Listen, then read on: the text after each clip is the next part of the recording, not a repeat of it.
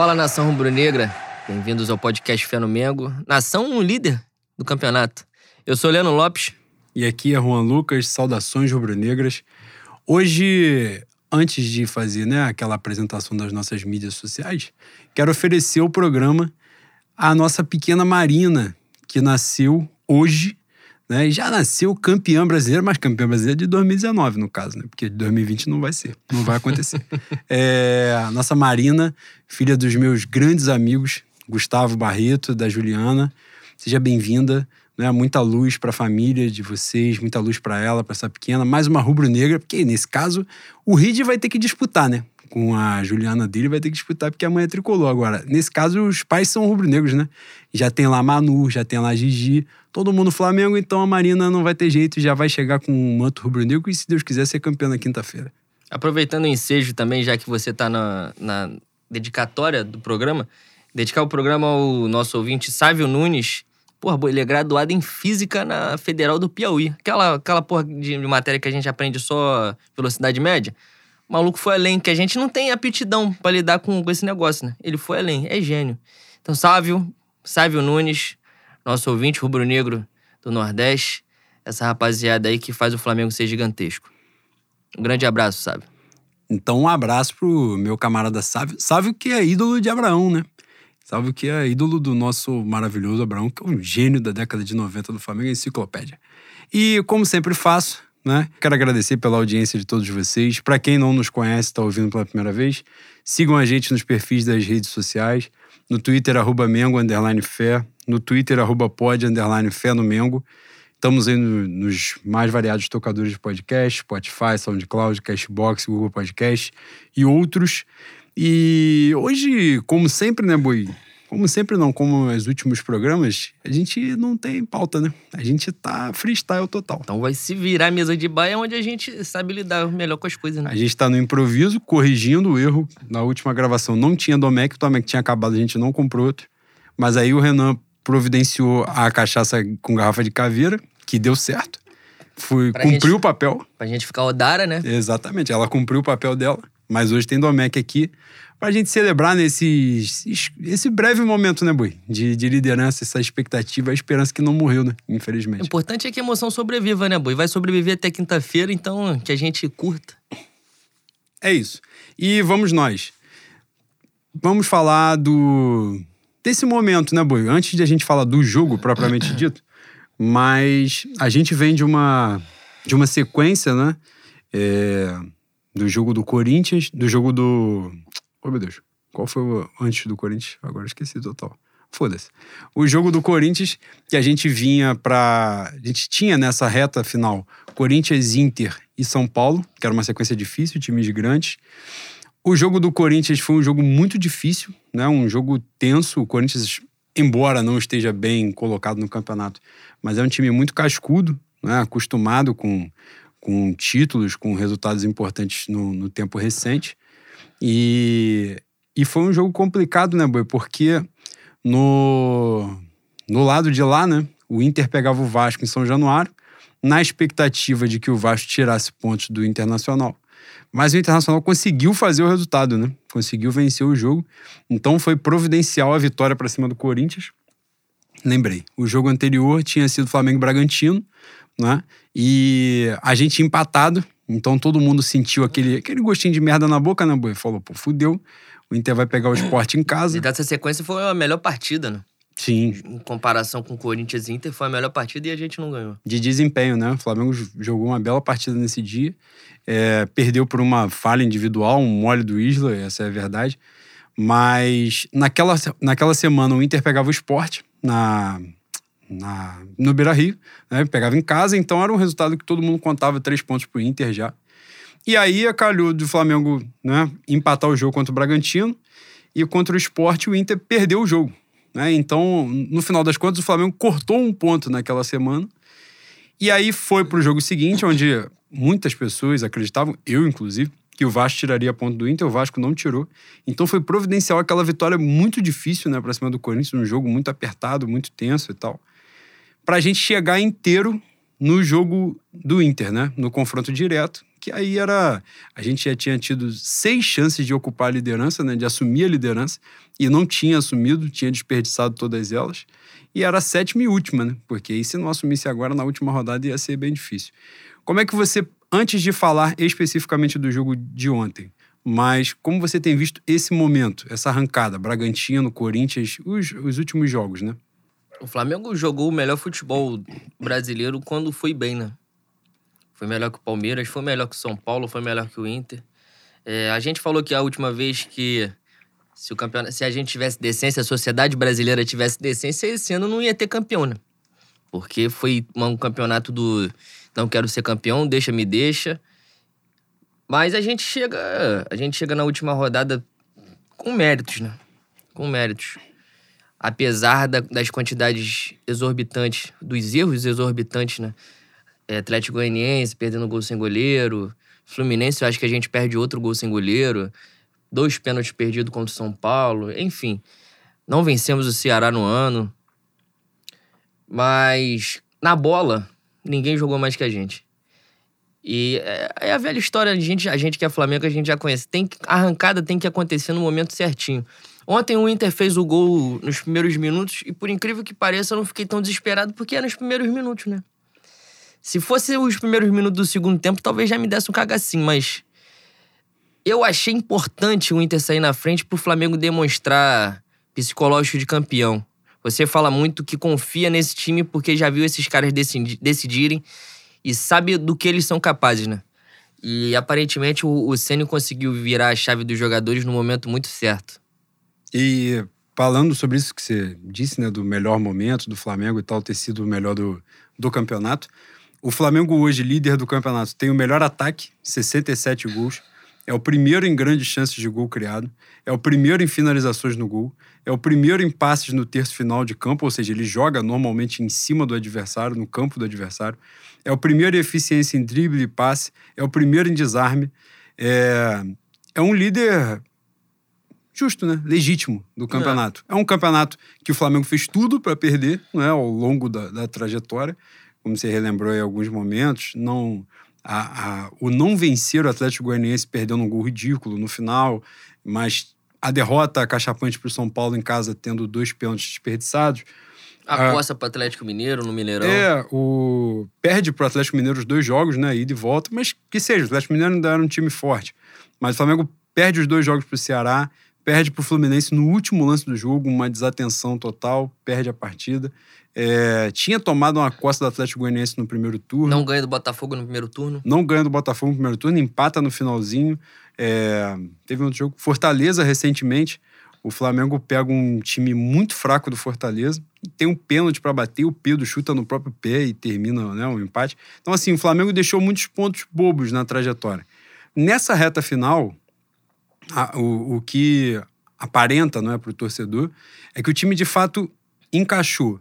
Óbvio que. Falando óbvio, mas é a minha visão, né? Pode não ser tão óbvio assim. É, mas óbvio que o Flamengo não, não, não joga aquilo que pode jogar, né? Até porque a gente já viu que o Flamengo pode jogar. É, num outro tempo, num outro contexto, a gente já falou isso várias vezes. Mas o Flamengo entendeu a circunstância, o momento, o contexto né, em que ele está inserido. Você vê nítido que os jogadores viraram a chave mesmo daquele comportamento que tinham antes, daquela coisa de, ah, não, a gente vai ganhar a qualquer momento, essa porra aqui, todo adversário é uma merda, então a gente ganha qualquer um. E sem comprometimento ali, sem entrega e tal. Claro que não, é, não era apenas uma questão de comportamento, claro que não. Já falei várias vezes, não era aquela situação de, ah, o Flamengo entrega jogo, caga pro jogo, não, não vejo isso nesses jogadores mas faltava um estímulo, de alguma forma, de alguma natureza. E o Flamengo, de fato, encaixou. Encaixou, é um time mais seguro, é um time mais compacto. É, se não é um time absurdamente criativo, mas é um time muito coeso naquilo que se propõe. Né? É, os jogadores jogam mais aproximados, a defesa é mais segura. O Flamengo já não fica mais tomando aquele sufoco a porra do jogo todo todo aberto, jogando igual o time de educação física. é, o próprio preparo físico dos jogadores, né? Houve uma melhora considerável. O Flamengo sustenta mais, assim, eu até acho, o final do jogo. Eu acho que a melhora passa também pela conscientização do quanto eles conseguem correr, né? Eu já falei várias vezes, eu tenho a impressão que os jogadores escolhem o tempo que, que eles vão se doar mais. Ontem, o primeiro tempo foi um primeiro tempo mais. É... Rola cansada, boi? Rola cansada pode ou pode ou você censurado? Mas agora já foi, né? Agora já foi, então deixa. Mas foi um primeiro tempo onde o Flamengo deu uma murrinhada. Eu, eu, ficar, eu fiquei um pouco estressado com isso. Mas é, acostumado, né? Os últimos jogos do Flamengo foram assim. Com exceção do jogo do Bragantino, que eu acho que o time implementou um ritmo, um ritmo maior. É, agora, falando do jogo, né? Depois a gente pode voltar e falar do campeonato no geral. No jogo de ontem, o Flamengo começa um jogo estudado, você vê que os times estão ali, ninguém força muito. Logo no início, acho que, acho que com nove minutos, né? É o pênalti do Gustavo Henrique. Deu mole, puxou o maluco e tal, mas é uma falha generalizada, né? Quem vai marcar o cruzamento, eu acho que é o Gerson, dá uma distância muito grande pro cara. A bola desvia, sobe, passa do Rodrigo Caio, pega o Gustavo Henrique, que tava marcando atrás do, do defensor. Enfim, um mole generalizado. O Edenilson bate o pênalti bem pra cacete, não dava pro Neneca, 1 a 0 Mas a chave, isso que você falou agora há pouco, para mim foi o comportamento, assim. O time não se afobou em nenhum momento. Em nenhum momento rolou aquela precipitação, forçar um passe, forçar chute de fora, de qualquer jeito. É, entendeu, assim, que ó, o gol foi cedo, dá para virar, a gente é melhor do que ele. E isso, acho que isso é marcante, né? Aquilo que o Flamengo não vinha apresentando antes no campeonato, em alguma parte É marcante e é importante. É importante principalmente para eles. Porque durante algum tempo a gente falou que o time não tinha mais psicológico. E comparando com 2019. né? E isso a gente viu durante a temporada várias vezes. Mas a postura de ontem é a postura de um time campeão. É a postura do Flamengo 2019. De calma, isso você falou, calma, a gente é melhor, vamos botar a bola no chão e o resultado vai acontecer. Sem precipitação, sem desespero. Queria falar também da, da recuperação do, do Gustavo Henrique durante o jogo. É, ele é muito criticado, não injustamente, né? Fez um caminhão de merda durante a temporada, tem que ser amassado mesmo. Mas o jogador profissional, para chegar no estágio que ele chegou, de vestir a camisa do Santos, de vestir a camisa do Flamengo, tem que ser bom, né? Pra estar nesse time tem que ser bom, e ele é bom. É, tá cagadinho? Tá cagadinho, porque Rodinei ia fazer um gol com a bola desviando em cima dele. E isso aconteceu várias vezes durante a temporada com ele, né? Às vezes nem é erro, às vezes é só um, um encosto ali, um obsessor que ele traz com ele mesmo. Que, meu irmão, a jogada acontece do lado dele, desvia, entra. Ele vai tentar tirar, a bola fica parada no chão, sobra na passada certinha pro cara. Ah, aí é foda, mano. Pegar um cruzilhada, já falei, pegar um cruzilhada, Tomar um banho de erva, né? trabalhar uma cachoeira, jogar um ovo pra trás, pra, pra ver, tirar isso, né? Futebol ele tem. Ontem se recuperou muito bem durante o jogo, gostei bastante. Gostei muito da participação dos meninos quando entraram também. É, falar só que a gente. A gente não, né? Eu arrefeci um pouquinho as críticas com, ao, ao Ceni. Acho que ele tem grande participação na- nessa, nessa arrancada. Mas, meu Deus do céu, quando ele tem que interferir durante o jogo, caralho. Ontem ele meteu o Everton Ribeiro na lateral, mano. Precisa disso? Não precisa, né? E outra coisa, e o que, que, que, que o Mateuzinho fez, mano? João Vamos, Lucas. Jo- Ah, que entrou o João Lucas. vamos, vamos trabalhar um caso de família? Hein? Chamar a Márcia, boi? A gente tem que lavar essa roupa suja aí. Mas Que Cristina Rocha? Porra, não tem explicação o Mateuzinho não jogar e jogar João Lucas. Não tem. A não ser que tem um- uma paternidade aí que a gente não descobre, né? Porra, um equívoco. De repente, um Paulinho 762 entrou pelado na concentração, Pois é. uma porra assim. Cara, o, o Mateuzinho deve ter feito alguma coisa muito grave. Muito grave, que a gente não sabe. Ele deu duas esticadas no João Lucas. Uma foi naquele jogo contra o Fortaleza, lá que ele tirou o cara de três meses de inatividade pra ser titular. Do nada. E ele já entrou titular e, obviamente, jogou mal. Aí ontem ele se aparece com o maluco do nada também no, no jogo. E a gente dá, pensa assim: ah, mas o João Lucas tem, sei lá, uma característica defensiva melhor do que o Mateuzinho e tal. E o Mateuzinho não tem característica defensiva nenhuma, tem isso também.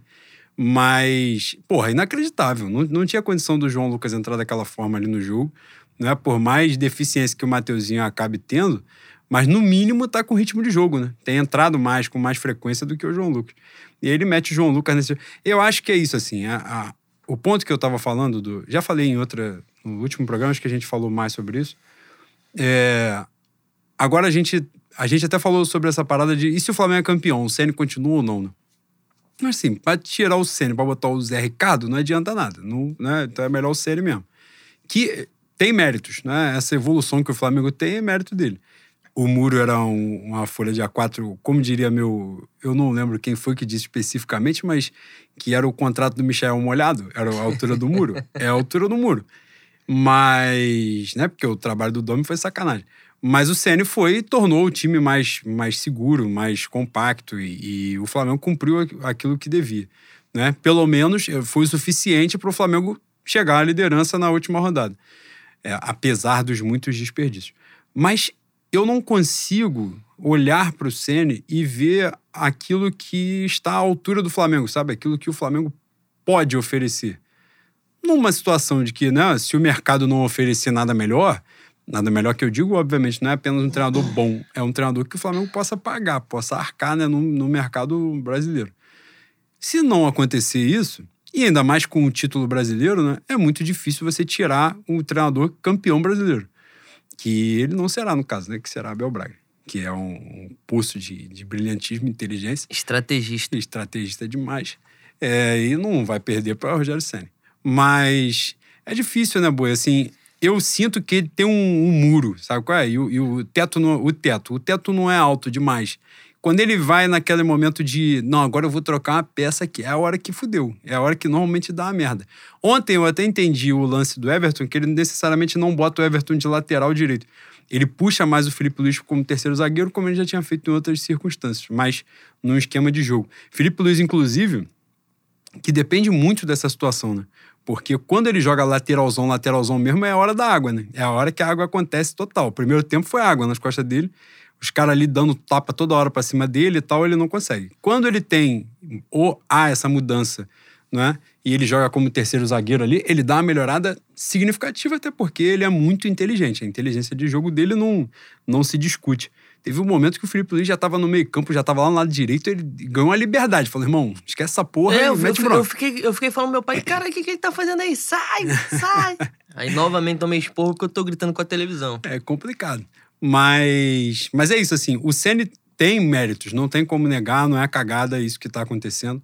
É, isso que a gente estava dizendo. Alguns, alguns mitos né, que são falados, até nessa parte da criatividade ofensiva, a galera fala muito, não, o time do Domi chegava toda hora, chegava de qualquer jeito, caralho. O Flamengo já tem mais chances criadas percentualmente, não é? Já fez mais gols do que o time do Domi com menos jogos no Campeonato Brasileiro. Então, eu até trouxe aqui, ó, Pô, são... você tá numa pegada PVC hoje que tá, ah, tá me dando um negócio jornalista, chibio, Eu sou jornalista, não diplomado. O Domi fez 20 jogos no Campeonato Brasileiro. Foram 10 vitórias, 5 empates, 5 derrotas. O Domi, em 20 jogos, fez 33 gols e o Flamengo tomou 29 gols em 20 jogos. O Ceni tem 17 jogos, 11 vitórias, 3 empates e 3 derrotas. Fez 34 gols, média de 2 por jogo, tomou 17, média de 1 por jogo. Então, ele corrige sensivelmente o problema defensivo do Flamengo, né? E o Flamengo marca mais gols. O Flamengo tem um aproveitamento melhor, cria mais, tem criado mais chances. Perdido mais chance também, infelizmente, né? Acontece. Até que nos últimos jogos, os jogos mais apertados, o Flamengo não criou absurdamente e foi mais letal. Pelo menos eu, eu achei isso. Não sei se foi a tua sensação. Exa é, exatamente. Se tivesse sido, se tivesse tido essa essa eficiência, talvez a gente fosse um pouquinho mais longe na, na Libertadores, né? É, eu queria saber, aliás, é, é, seria bom a gente.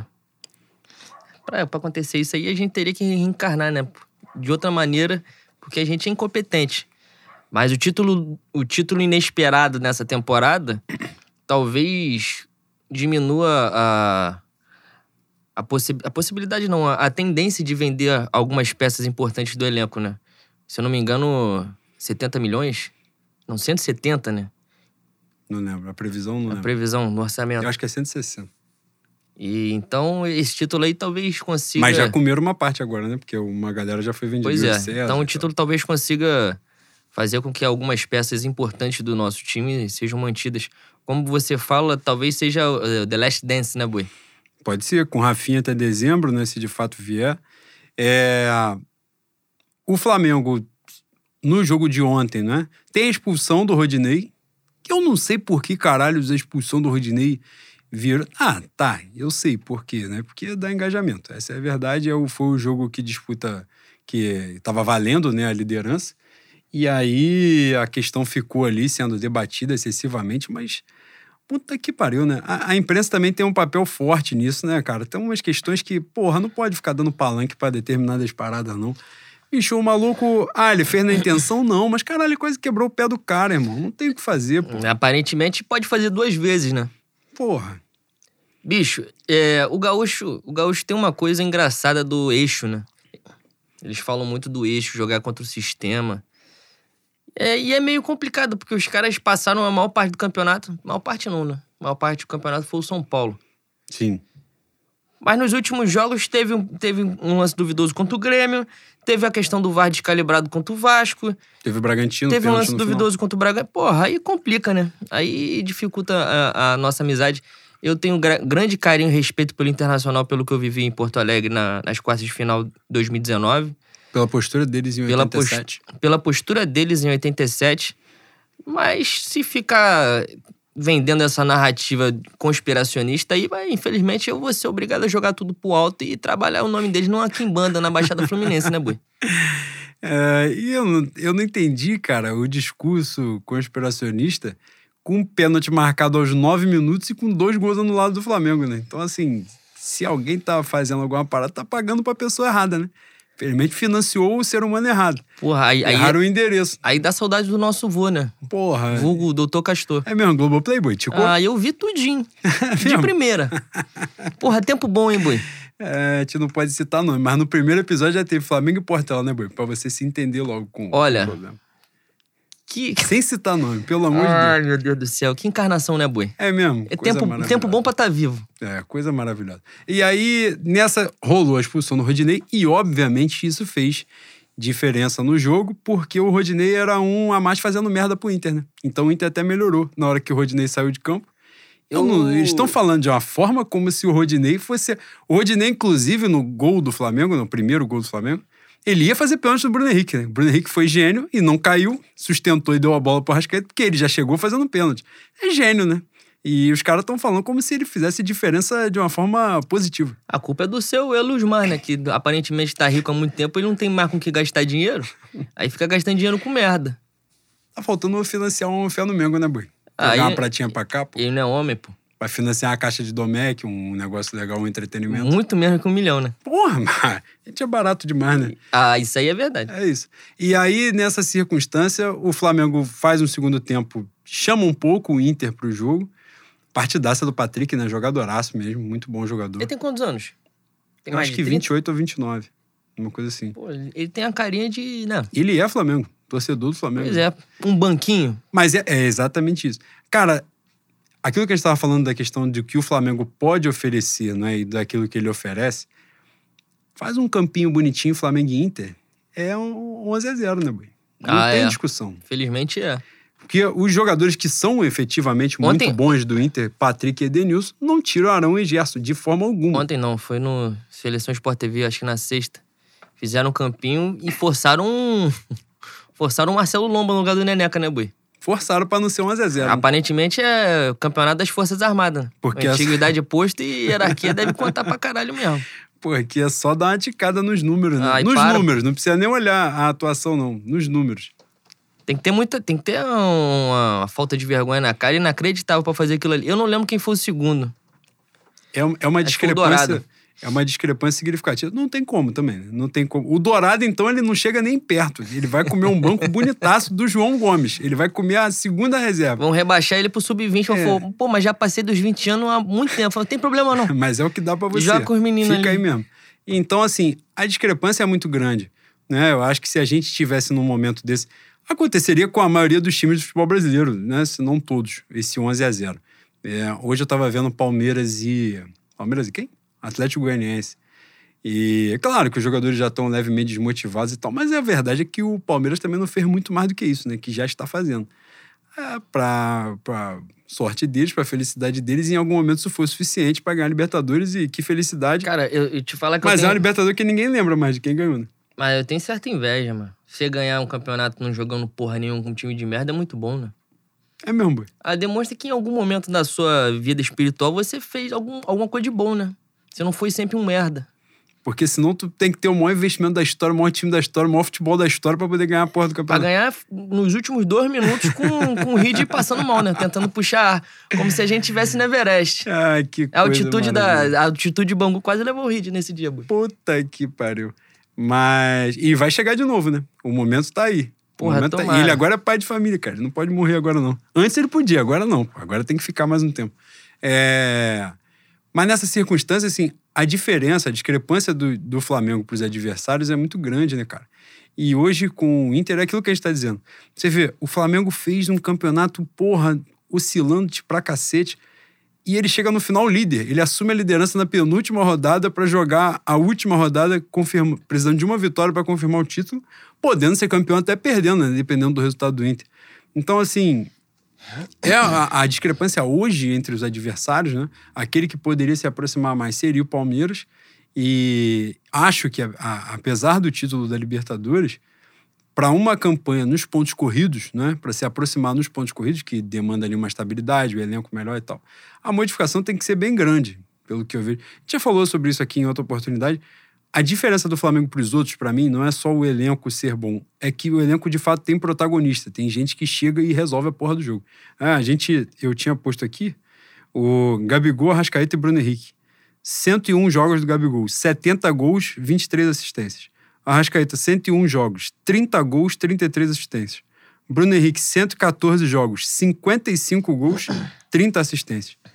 A, di- a diferença é que os outros times não têm isso. Não tem um. O Atlético Mineiro, por exemplo, fez um investimento gigantesco. Uma porrada de jogador medíocre, meia bomba, que pode até fazer lá cumprir o papel, vão, provavelmente vão terminar o campeonato em terceiro lugar, uma boa colocação. Mas na hora do pega pra capar mesmo, falta, pô. Falta, não Ontem você faltou a live do manifesto por compromissos etílicos.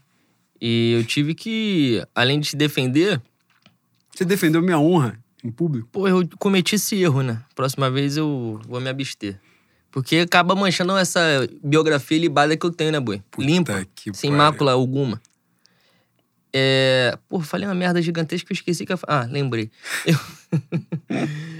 eu falei um pouco mal do meu Georgian, né? Que eu achei que jogou mal. Só que, bicho, a gente aqui, nós completamos um ano de manifesto, ou de fé no Mengo. E algumas vezes a gente já falou isso. Everton Ribeiro, Gabigol, Arrascaeta são jogadores que podem estar mal o jogo inteiro. O jogo inteiro. Podem passar 89 minutos, 30 segundos mal. E em 30 segundos os caras podem resolver com um passe, com um chute da casa do caralho, com um drible. Porque eles são muito acima da média. E o Arrascaeta foi assim ontem. Andou, andou, andou. Aliás, no lance do primeiro gol, ele dá um passe pro Gasparzinho. A bola sobra, o Felipe Luiz estica pro Bruno Henrique, Bruno Henrique vai lá, tá, tá lá o Arrascaeta, gol do Arrascaeta. Segundo tempo, ele andando de novo, acha um passe que ele acerta a passada do Gabigol. O passe é genial, mas ele acerta a passada do Gabigol. Aí é pica, pô. Esse cara é é incomparável. Perder um jogador desse, meu irmão, não tem reposição. Você repensa a sua, o, o seu, a sua tática, a maneira que você vai jogar, porque igual a ele não vai ter, mano. Não vai ter. É o maior gringo que eu vi no Flamengo com uma certa distância. O- a questão dele, né, tem muito isso assim, os jogadores que a gente tá falando, tem aquele momento em que se a porra toda não está dando certo, você confia que tem alguém que vai botar a bola embaixo do braço e vai resolver. E esse alguém, o Flamengo tem uns 3, 4, né? E isso faz diferença demais, né? A gente falava sobre isso em 2019 ainda, que era aquela coisa assim, o Flamengo tá muito bem, então alguém vai lá e vai fazer uma marcação pica em cima do Gabigol. Aí sobe o Bruno Henrique. Aí vai fazer em cima do Gabigol do Bruno Henrique, vai sobrar o Rascaeta. E se fizer nos três, sobe o Everton Ribeiro. E assim vai, aí sobe o Gerson. E é, muita gente jogando muita bola, né? É muita gente muito importante, muito acima da média. E isso faz diferença, não tem como. E ontem fez a diferença, o Flamengo ganhou porque foi melhor, foi melhor no jogo, é um time melhor. É, Poderia ser maior a diferença, porque o, o gol anulado do Pedro no final eu acho um- uma anulação idiota. Eu entendo se o cara olha pro VAR, né? É um lance que o cara vai acabar parando para dar falta. Aquilo Mas eu é acho que foi uma, é, né? eu achei que foi uma preocupação maior com compensar mesmo o lance do Rodinei, que foi um lance, uma expulsão que ele tinha que dar mesmo. É, ontem eu vi algumas pessoas hoje de manhã falando de imprensa e tal, de que não é um lance para. Acho que até o Luiz Roberto falou sobre isso, que não era um lance para VAR, que o VAR não pode chamar esse lance. Se você for olhar, a questão é falar de prevalecer decisão de campo, né? Quando você olha o momento da porrada do Rodinei no Felipe Luiz, O árbitro tá longe pra cacete, pô. Então não tem como prevalecer a decisão de campo porque ele não tá vendo o que tá acontecendo, o detalhe da parada. O lance do pênalti do Internacional, ele tá perto. Então ali, beleza, prevalece a decisão de campo. Ele viu o que aconteceu. Viu e deu, convicto e acertou, e foi pênalti mesmo do Gustavo Henrique. O lance do Pedro, a mesma coisa, ele tá distante. Então, e de fato, é uma dividida super normal. Só que quando você vai olhar na câmera lenta, a mão do Pedro, você pode achar, ah, ele empurrou. Só que é, o Lucas Ribeiro, né? Se eu não estiver enganado, o zagueiro que vai pro confronto com o Pedro. Ele já foi todo paçocado, né? Ele já dominou errado, ele já estava desequilibrado na bola, o Pedro estava atento pra cacete, ia guardar. Ontem o Pedro tinha feito um gol que foi muito bem anulado, né? O primeiro, que ele realmente estava impedido. É... Numa jogada do João Lucas, por incrível que pareça. Que é gênio. Que ele fez a jogada errada e a porra depois pipocou pra ele, aí ele acertou, mas aí o cara tava impedido. Aí não adiantou muita coisa. Mas, mas é isso. Achei que o placar poderia até ser um pouco maior, não uma goleada, obviamente, mas o 3 a 1 ficaria de, de bom tamanho. O Flamengo foi superior no jogo, teve uma atuação muito boa naquilo que, que podia fazer. Eu acho também, cara, que não tem como é, tirar né, do debate a ideia do nervosismo, né? O Flamengo tá aí há bastante. Na verdade, tá aí o campeonato inteiro, né? não estando na liderança, tendo que buscar a liderança, alcançar a liderança. Então chegou na reta final que o Flamengo não tinha opção, né? O Flamengo tinha que ganhar ou ganhar. Então, é normal que bata um nervosismo, né? Firme. O jogo atrasado que o Flamengo tinha era Grêmio fora, era um jogo gigantesco. O Flamengo foi lá, buscou o resultado. De virada também, né? É. Tinha um jogo contra o Palmeiras, né? Fez o resultado também. É, então, assim, foi uma reta final de jogos grandes. O Flamengo precisava virar a chave mesmo e, e entrar ali. E virou, né? E os jogos decisivos, bicho, é aquela que falava meu Reinaldo Rueda, né? Que é o jogo que se ganha, né? Não Mas como jeito. é que ele falava em espanhol? Você que, que morou fora? Porra, pior que eu não lembro. Ele falava. Caralho, não lembro, porra.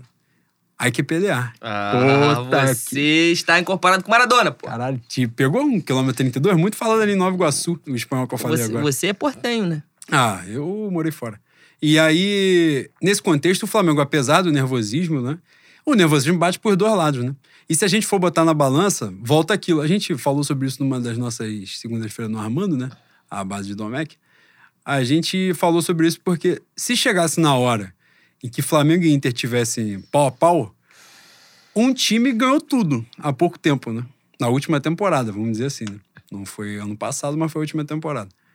E o outro time é o Inter, né? Que tá há 40 anos sem ganhar o Campeonato Brasileiro. Então, o peso nas costas é diferente de um e de outro. Um já fez. E o Flamengo já viveu esse lado. É, a gente falava sobre isso antes de ganhar os títulos em 2019. O Flamengo jogava com um peso muito grande por 2017, por 2018, né? Por todos os anos que o Flamengo chegava e não alcançava, não conquistava o título, né? Arregava na final, perdia na final. E isso pesa pra cacete. Mesmo jogadores que não estejam, né, não estivessem naquele elenco que perdeu, mas é um peso de história, né? Que vem, o Flamengo sentiu esse peso na Libertadores historicamente, né? Por muito tempo jogava com peso de 30, 35 anos sem ganhar e tal, mesmo que o jogador não tivesse nada a ver com isso. Os caras tinham acabado de chegar.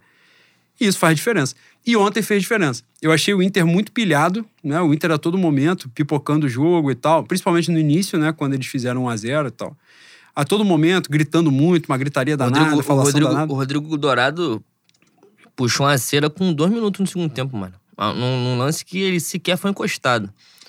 Eu não lembro se foi o Praxedes ou. É Praxedes ou Praxedes? Praxedes, Praxedes. Porra, inventei um nome agora se aqui. Se for que... Praxedes também fudeu, né? Melhor usar outro sobrenome, que é horrível falar isso. Deve ser promessa da mãe dele pra alguém, né? Uma entidade grega. É, não sei se foi esse Satanás aí ou se foi o Caio. Mas toda dividida o maluco se jogava, porra. O, o, como é que o argentino chama? Piscineiro? Não é?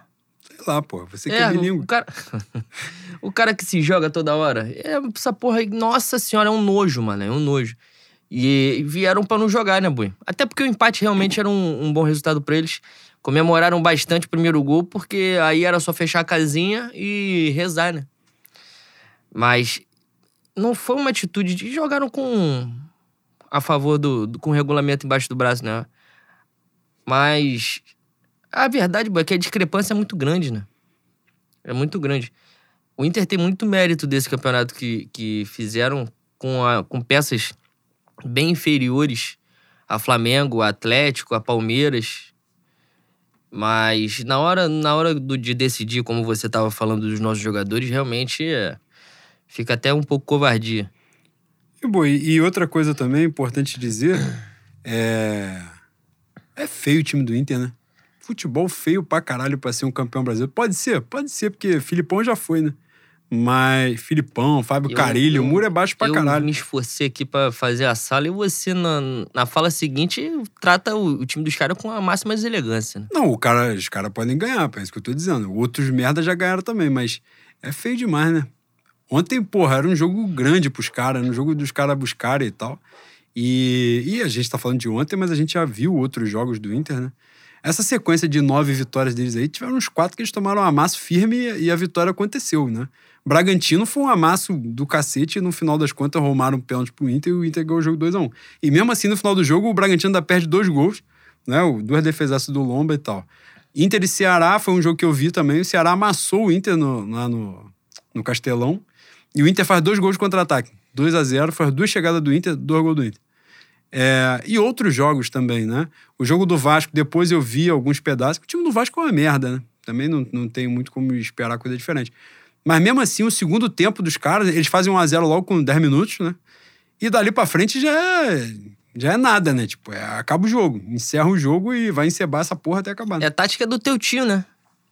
Muito, muito a tática do teu tio, Abel Braga. Gênio. Faz 1 a 0 recua e, e reza. Aliás, foi uma tática aí que. Foi com o Flamengo Penharol que a gente jogou assim? Foi. Nossa senhora, isso é desesperador, mano. Não, Flamengo Penharol. Ah, foi 0 a 0 Lá no Uruguai? né? É. Que o Pará é expulso. Que o empate era nosso. Nossa senhora, maluco. Ele tinha que indenizar, né? Porque ó, ele deve matar muito torcedor ao longo da temporada, boi. Se tu tiver um tio cardíaco, fala, pô, tu não vai ver não. Vai ver não que é- isso aí é suicídio, pô. Evitar a fadiga. Vai evitar a fadiga, que senão ao final da temporada tu vai ver lá em nosso lar, né? Ou no umbral. Ou no umbral. É, Vai que ter é que, mais provável. vai ter que contar com TV a cabo, um, um gato net do outro lado. É melhor ficar aqui, pô. É, mas é isso, assim. A gente assume a liderança. O Flamengo é líder do campeonato por uma rodada no campeonato inteiro. A penúltima. Coisa maravilhosa, É o que né? importa, né? Que é como tem que ser, né? Botaram a rapaziada lá de flanelinha pra guardar a vaga e a vaga ficou guardada e a gente botou o carro. Agora, não adianta tirar o carro antes da hora, né? Deixar a porra do carro lá até o evento começar, né? Que é importante. e, mas pelo menos chegamos até aqui. Um ponto também que eu tinha notado, porra, hoje eu fui jornalista pra caralho, eu anotei uns bagulho aqui. O, o Flamengo, né? Garantiu a. a já tinha garantido a, a, a vaga no- na fase de grupos da Libertadores. O Flamengo engata a maior sequência da sua história, que são cinco Libertadores seguidas, é, na fase de grupos, todas elas na fase de grupos.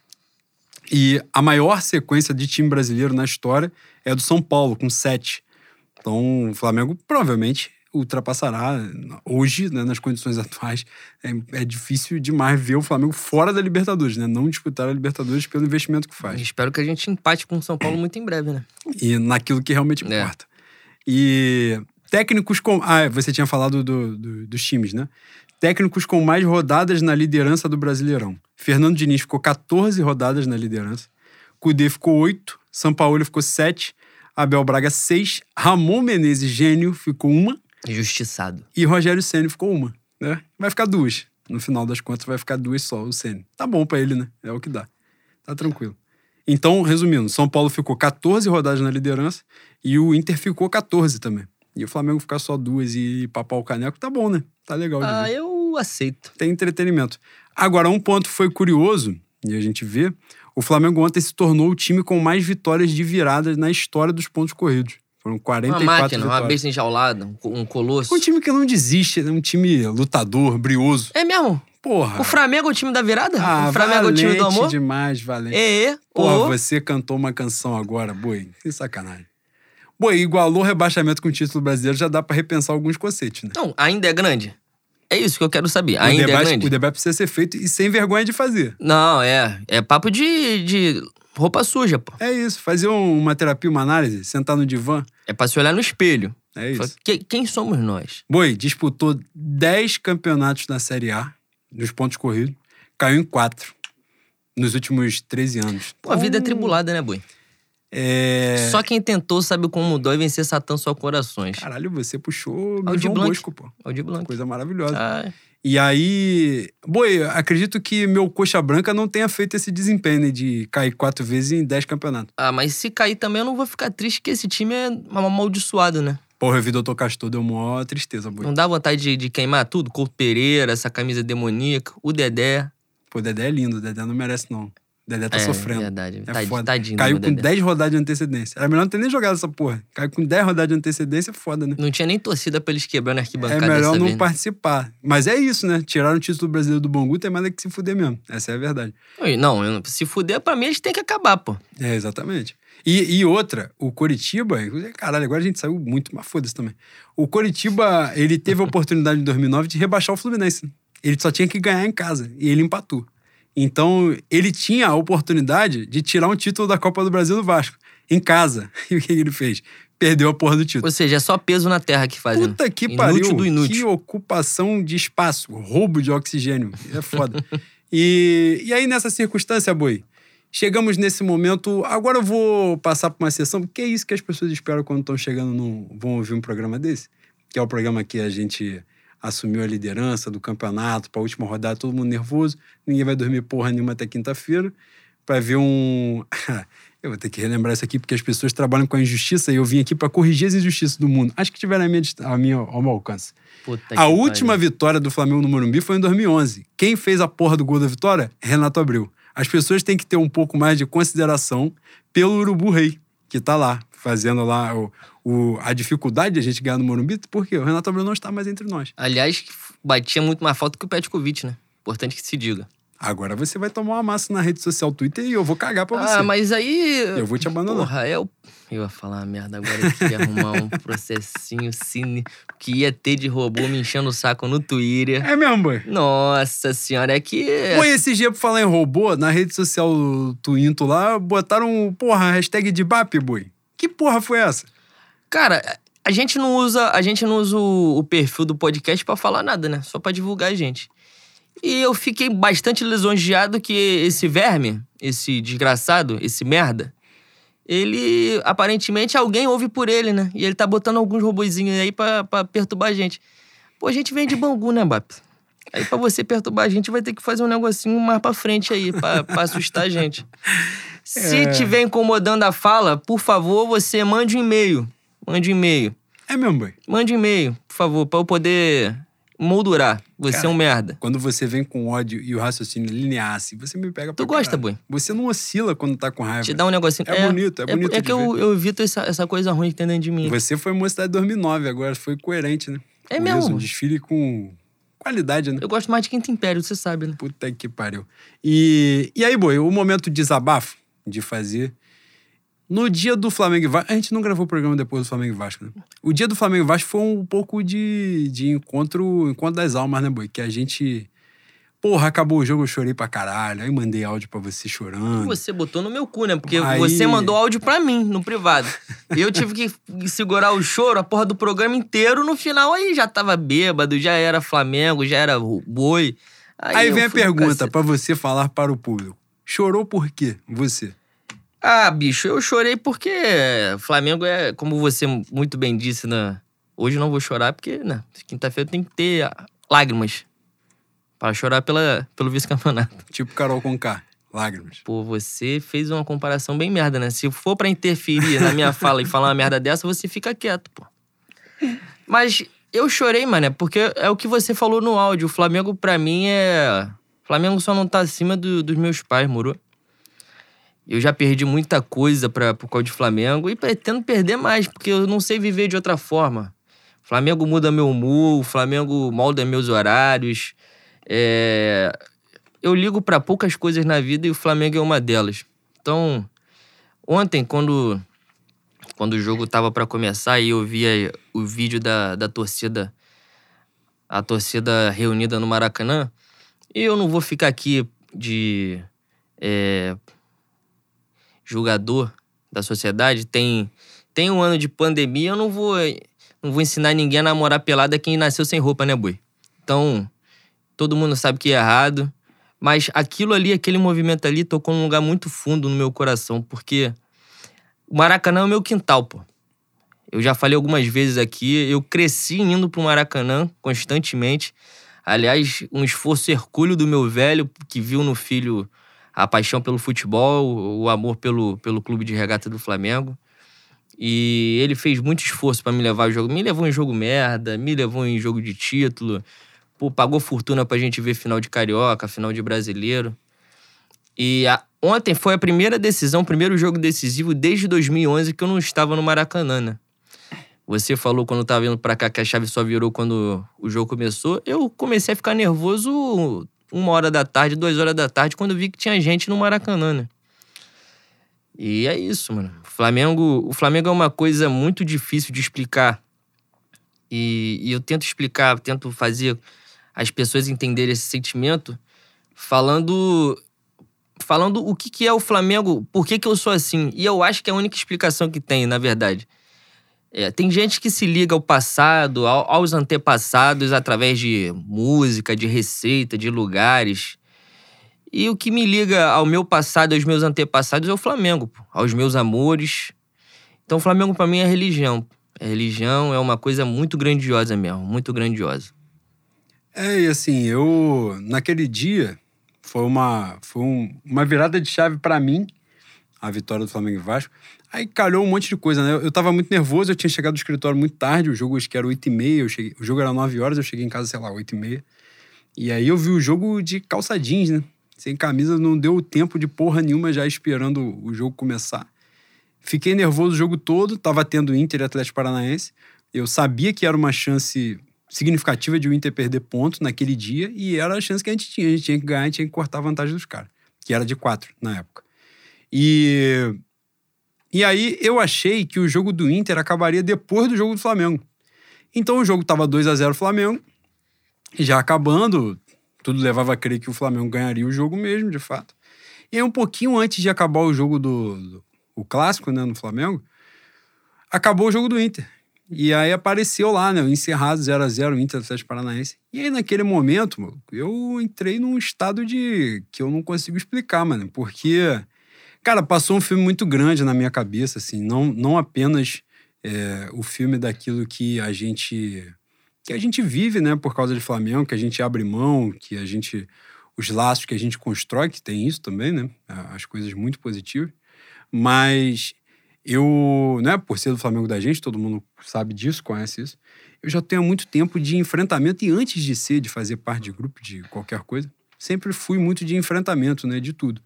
E de dirigente do Flamengo, não, não, não mediria esforço para ser. Né? Então, só que você enfrentar dirigentes que têm resultados dentro de campo, né? Que se, se seguram nisso, né? Se escoram nisso, porque só tem isso para dar. Mas é o, é o que move tudo, né? Então é uma coisa muito difícil, porque você enfrenta os dirigentes, você enfrenta quem tá junto, você enfrenta a galera que torce para dirigente, enfrenta gente que é de torcida organizada, para lá, para cá, enfim, né? E isso tudo pesa, né? Porque em alguns momentos você fica assim, cara, os caras só fazem merda, a gente vai bater neles, bater neles, bater neles, vão pra dentro deles, eles têm que entender o que é o Flamengo e tal, não sei o quê. E aí nessa, mano, é o, esse momento é o momento em que a gente se lembra do que é o Flamengo, sabe? Aquele Flamengo pelo qual a gente luta, que a gente fala pros caras, você tem que entender que porra é essa, o que, que é isso aqui, o que, que move isso aqui. E é entender por que a gente está aqui. Porque às vezes você está no enfrentamento, o enfrentamento ele vira tua obrigação. Você fica assim, porra, eu tenho que fazer essa porra, os caras têm que respeitar isso. Só que às vezes é bom você se reconectar com o seu sentimento. É por isso que você faz. É quando alguém te lembra assim, é por causa disso aqui. E naquele dia alguém me lembrou, alguma coisa me lembrou, falou, é por isso aqui que você faz. Naquele momento eu só conseguia lembrar as pessoas que não moram no Rio de Janeiro, muitas, né? Algumas já viajaram para cá, já, vi, já viram jogos do Flamengo no Maracanã. Mas uma experiência que eu acho que todo rubro-negro merece viver é, seria num jogo como aquele, naquele Flamengo e Vasco, ou num jogo como de ontem, assumindo a liderança, o fim de jogo descer uma rampa do Maracanã. É o, é o entendimento. Aquele é o entendimento de o que você é, do que você faz parte, onde você está. E a vida, cara. O Flamengo é tudo. Flamengo é a porra toda, é, como a gente fala sempre, é a maior instituição que o homem fez. A, a mística disso, o envolvimento, o sentimento. Eu conheço os, os mais variados relatos, os mais fortes relatos, gente que se salvou da depressão por causa do Flamengo. gente que vê no Flamengo a lembrança de entes queridos, né? De gente que perdeu pai, é, de gente que perdeu avô, né? Em dia de título e, e guarda isso para sempre. E, e, os mais variados relatos, com os laços familiares, os laços afetivos, sei lá o que for, as coisas que permanecem, né? E, e o Flamengo significa muita coisa. É isso que a gente não consegue explicar para quem é de fora, e também nem se preocupa em explicar, que é importante dizer isso, é, que é muito mais do que apenas jogador jogando ali dentro, sabe? Aquilo ali tem muita coisa, são laços que você constrói na sua vida, pessoas, quantas pessoas maravilhosas eu conheci por causa do Flamengo, né? quantas amizades eu fiz, quantos laços eu estreitei. E, e aquele momento que a gente chega de novo, que a gente se aproxima de novo, porra, faz lembrar tudo aquilo, sabe? Que todo aquele passado, todo aquele passado de luta, de perrengue, quem, quem já passou perrengue, seja lá qual perrengue for, não é apenas perrengue de Maracanã, não é? Isso vale. A maior torcida do Flamengo é a torcida fora do Rio de Janeiro. Né? Uhum. Né? Eu canso de dizer que se eu fosse fora do Rio de Janeiro, eu seria muito menos fanático. E eu admiro muito quem é de fora do Rio e é Flamengo pra caralho porque não tem contato com o Flamengo, de nada, raramente vê o time jogar, às vezes vê uma vez por ano, duas vezes por ano. Tem gente que é sócio torcedor, o cara nem vai ao estádio, não vai fazer nada. É, enfim, e gente que não pode ajudar financeiramente, mas está ali, sabe, louco naquilo, vivendo aquilo, sentindo aquilo. É, e o Flamengo alcança cada cantinho do Brasil, cada cantinho, porra, inesperado. Todo o espaço é nosso. E é isso. E, e, isso é bonito demais, cara. A gente precisa se reconectar com essas paradas. É, é, justamente a nossa maior briga é que os caras que estão no Flamengo entendam o tamanho que o Flamengo tem. O Flamengo é gigantesco. O Flamengo é gigantesco. Quando a gente agora está enfrentando né, o Internacional, o Atlético Mineiro, todo respeito à história deles, mas não tem comparação. Não tem comparação. O Palmeiras acabou de ganhar a Libertadores. Se o Flamengo ganhar o Brasileiro quinta-feira, o título brasileiro vai ser muito mais falado que o título da Libertadores. E não é porque a gente é vaidoso, orgulhoso e que a gente não está enxergando o que é feito em outro lugar, não. É porque o Flamengo vai dar mais, vai dar mais audiência, vai gerar mais engajamento. Quando alguém está com pouco engajamento, fala do Flamengo que o engajamento aparece. Essa é a diferença do Flamengo para os demais. O maior clube do Brasil não é porque o Flamengo né, tem mais título disso, daquilo, ganhou mais Libertadores, mais Mundial, mais Brasileiro. Não, é porque é o maior mesmo. É o Flamengo representa mais gente, representa gente mais diferente do que os demais, é o mais nacional. Então o Flamengo é gigantesco. Quando a gente se reencontra com isso, é emocionante pra caralho. E ontem a gente viu o Flamengo assumindo a liderança no jogo, o jogo grande, é o jogo da final que os caras vêm jogar aqui, no nosso chão, e a gente vai ganhar deles e a nossa torcida não está lá para poder viver esse momento. Mas como você falou também, não vou fazer discurso moralista não, todo mundo sabe que é certo e que é errado, mas aquilo ali passa uma energia, sabe? As pessoas que estão ali, em algum momento a gente passou a energia e falou, porra, a gente queria estar ali, se a gente pudesse estar, se fosse seguro estar, a gente gostaria de estar ali. É... Mas é um sentimento muito bom, sabe?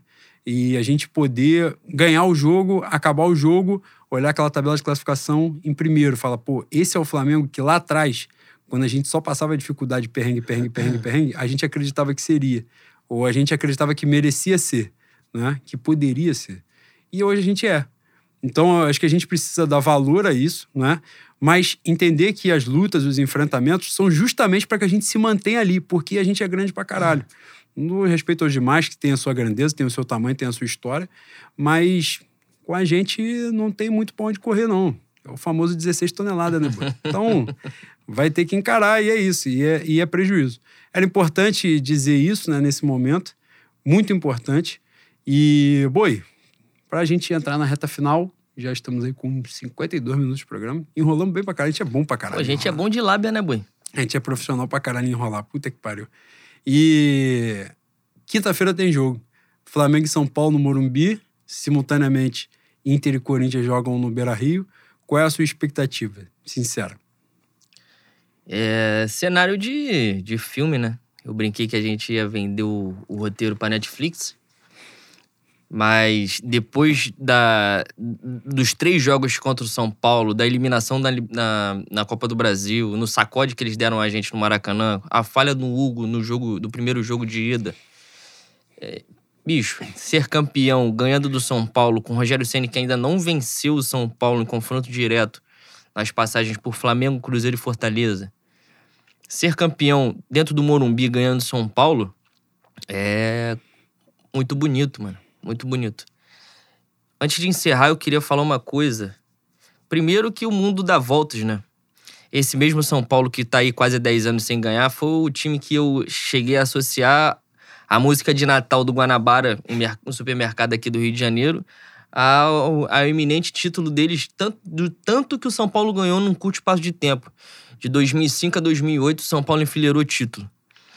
E eles estão nessa, nessa merda aí. É importante que a gente esteja sempre atento a quem usa o Flamengo de trampolim e está à frente muito mais do que por paixão a, a instituição, a camisa. Então estejamos atentos. A segunda coisa que eu quero dizer é 2004. Eu não lembro se foi 2003 ou 2004. Teve um jogo ia ter Flamengo e Paraná no Maracanã. Foi o, o nesse dia foi a única vez que eu fui no, no Corcovado. E eu indo no Maracanã desde 99, mais uma vez eu enchi o saco do meu pai pro meu pai me levar, né? Caguei pra Cristo, caguei pra imagem, eu queria ver o Flamengo. Meu pai foi comigo, com minha irmã, que era recém-nascida na época, e com a ex-esposa dele. A gente chegou no Cocovado, viu, legal, bonito, maneiro. Falei, pai, Maracanã. Meu pai, pra fazer minha vontade, botou a ex-esposa ex e a minha irmã recém-nascida num táxi falou, vamos Maracanã. Nesse dia, quando a gente está indo pro Maracanã, o rádio dá assim: o Paraná quer adiar o jogo o Paraná quer adiar o jogo porque tem sete titulares. Eu acho que eram sete titulares com diarreia. E meu pai, ih, Lenin, não vai ter jogo. Eu falei, não, vamos lá, pai, vamos lá, vamos lá. Teve jogo, não tinha, eu acho que não tinha data para mudar. O Flamengo bateu o pé e jogar. Para resumir a história, o Flamengo perde esse jogo de 3 a 0. O Flamengo perdeu de 3 a 0 para um time que estava se esvaindo em merda. Cagadinho, de fralda, porra. Bicho, eu cansei de falar, esse é o meu Flamengo, pô. Esse é o Flamengo que, eu, que me criou. Mesmo assim, a gente beliscava a Carioca, a gente ganhava a Copa do Brasil, a gente chegava na Copa do Brasil quando a Copa do Brasil não tinha times da Libertadores. A gente nunca ficou fraco, mano. Eu nunca passei três anos sem ganhar. Só que a gente, a gente é o Flamengo, moro? A gente nasceu para ser hegemônico. Essa é a verdade. A gente nasceu para ser o maior time do país e atropelar todo mundo. É para botar 10 brasileiros na frente, 5 Libertadores na frente, 3 Mundiais na frente. E, a, e isso que a gente está vivendo é a realização de um sonho. É a realização de um sonho e da predestinação do Flamengo. Então, até quinta-feira, aproveitem. Aproveitem demais. Esse momento que a gente está vivendo é muito especial. É, é a realização de um sonho. É o Dia de Princesa do Netinho Boi. Só que vai durar muito. É uns mesmo, 100 anos, se Deus quiser. Se Deus quiser. Quinta-feira seremos e nós vamos vender o roteiro pra Netflix, se Deus quiser. E o protagonista do, do nosso roteiro vai ser o meu Gabriel, né? Meu Gabi. Que é uma coisa maravilhosa. Que seis jogos consecutivos, seis gols.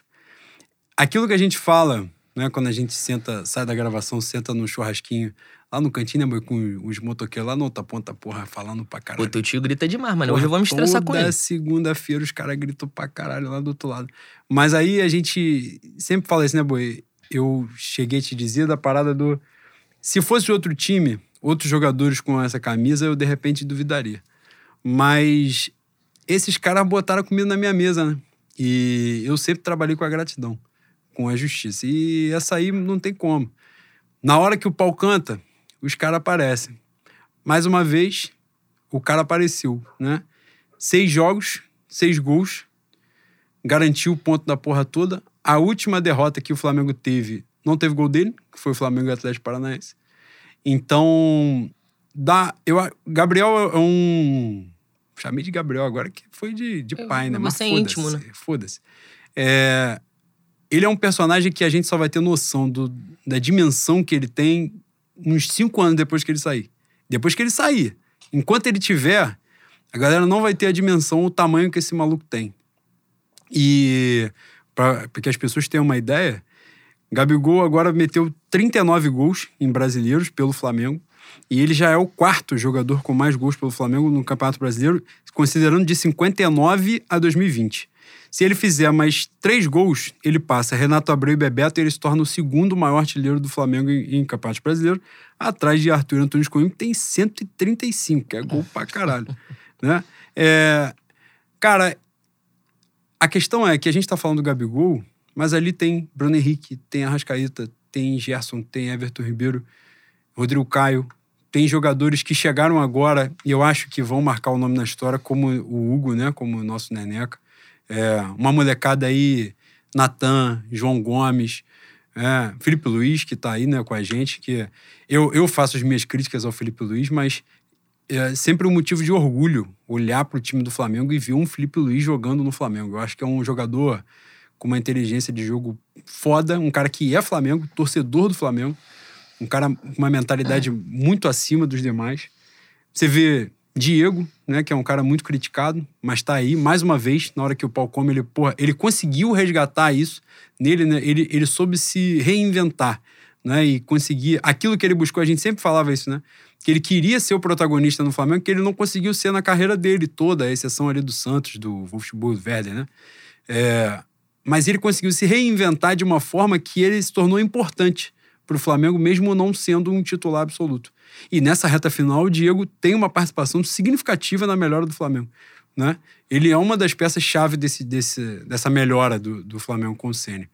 Você deu o roteiro, o jogo contra o São Paulo no Morumbi, um jogo que o Flamengo não ganha desde 2011. O Flamengo não ganha do São Paulo acho que desde 2017, se eu não estiver enganado. É... Esse ano jogou três jogos, perdeu os três. E o Senna é o maior ídolo da história do São Paulo, que não ganhou o São Paulo como treinador, né? Por Fortaleza, Cruzeiro e Flamengo, como você falou, acho que foram sete jogos. Então, o roteiro tá todo dado, né? De um, de um momento em que o Flamengo pode até ser campeão perdendo o jogo, dependendo de Inter e Corinthians no Beira-Rio. Mas eu acho que mexe um pouco com o brio dos caras, né? A parada é justamente disso. O São Paulo foi o, a pedra no sapato da temporada toda. Foi o time que chegou e atrapalhou o Flamengo de fato. Eliminou de uma Copa do Brasil e tal. É, e o ponto-chave, Boi, a gente estava falando aqui um pouquinho antes de entrar na, na gravação, foi um pedaço da preleção do Senna que né, foi postada na Flá TV aí.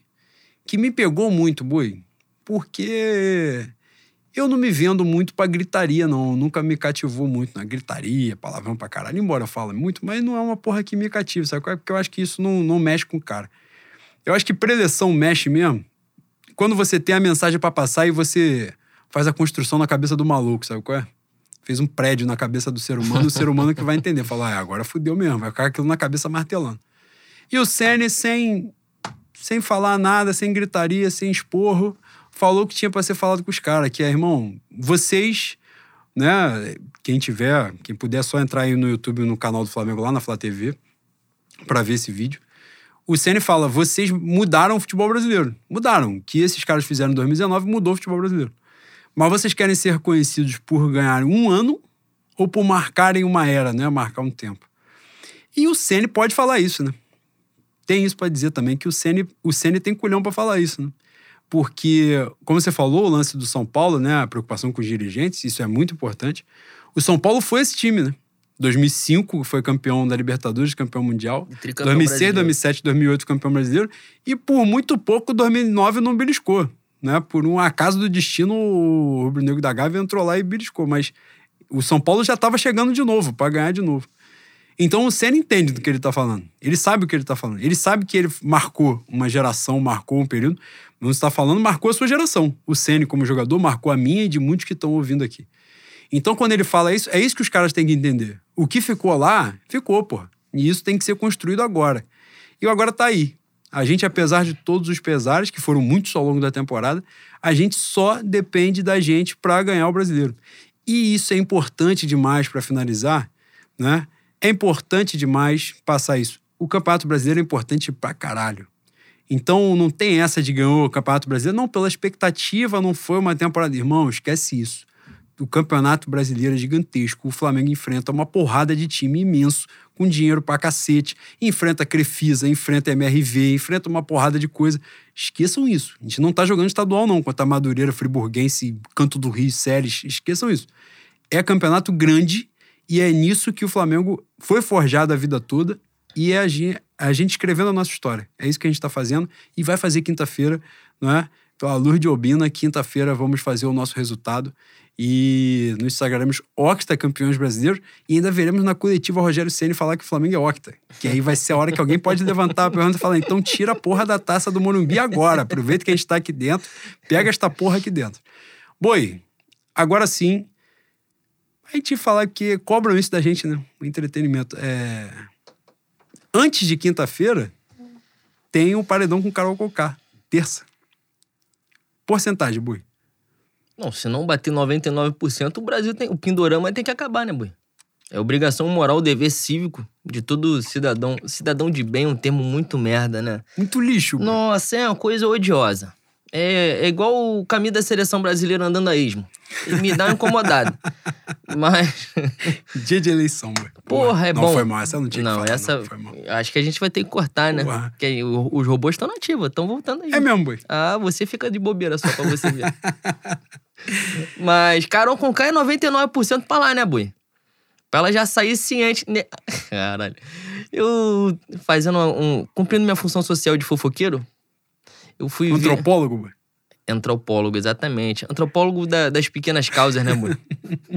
Eu- Caralho, tá, eu achei a reportagem. Agentes, da Carol, agentes de Carol Conká estão preocupados com o aluguel da cantora num apartamento de luxo em São Paulo. Porra, 10 conto pra, pra morar de aluguel, Bui. Tá de sacanagem, né? Tu, tu não, quer morar, não quer morar em Bangu? Tu não quer ticar uma Vila Isabel cheia de boteco? Tu quer morar no, no- em Nova York? Porra, Quer tirar uma Capitão Teixeira? Que porra é essa, boi? 10 conto de aluguel, Porra. pô. 10 conto de aluguel tu já podia ter, né? Ticado um, uma mobília na Casa Bahia, feito um negocinho mais pra frente. Tu faz a feira ali no- na, na, na Clemente Ferreira no domingo. Um armário planejado. Exatamente. Bonito, não, legal. preci- não precisa disso. É é um ser humano detestável. Eu vejo muito, muitas pessoas com espírito evoluído falando assim: não, gente, quando acabar isso aqui, deixa a menina viver. Acabou. Big Brother é o Big Brother. O que acontece em Big Brother fica no Big Brother. Eu, infelizmente, eu tenho uma coisa muito ruim dentro de mim, que eu tenho um negócio do- da vingança com um ser humano detestável, né? É mesmo, Bui. Eu, eu espero que ela. Eu. espero que eu encontre a, a Carol com K trabalhando no Casa e Vídeo, pô. Passando, passando a, a compa, um abajur. Ser humano de merda, eu espero que ela nunca mais apareça, é isso aí. Cara, o, o meu maravilhoso Pedro Gaspar perguntou se eu tinha visto um vídeo pedindo desculpa do Nego Di de 25 minutos. Falei, ele tá de sacanagem com a minha existência, né? Eu não quero saber da desculpa dele, irmão. Não, Pedro viu e falou assim: não, é, me- realmente isso me convenceu. Ele Eu tem falei, uma boa "Convenceu, oratória. Foda-se a cara." Pô, oratória então dele. vire pastor, político, padre, sei lá, porra. Porra, pra falar em padre, teve uma reportagem boa beça. Essa eu não vou entrar, não. Vou acabar o programa Não, você- a gente tá começando a entrar num submundo aí que, nossa senhora, vamos tomar no sacode É. gostoso. Fé no Mengo, rapaziada. Até no Mengo, rapaziada.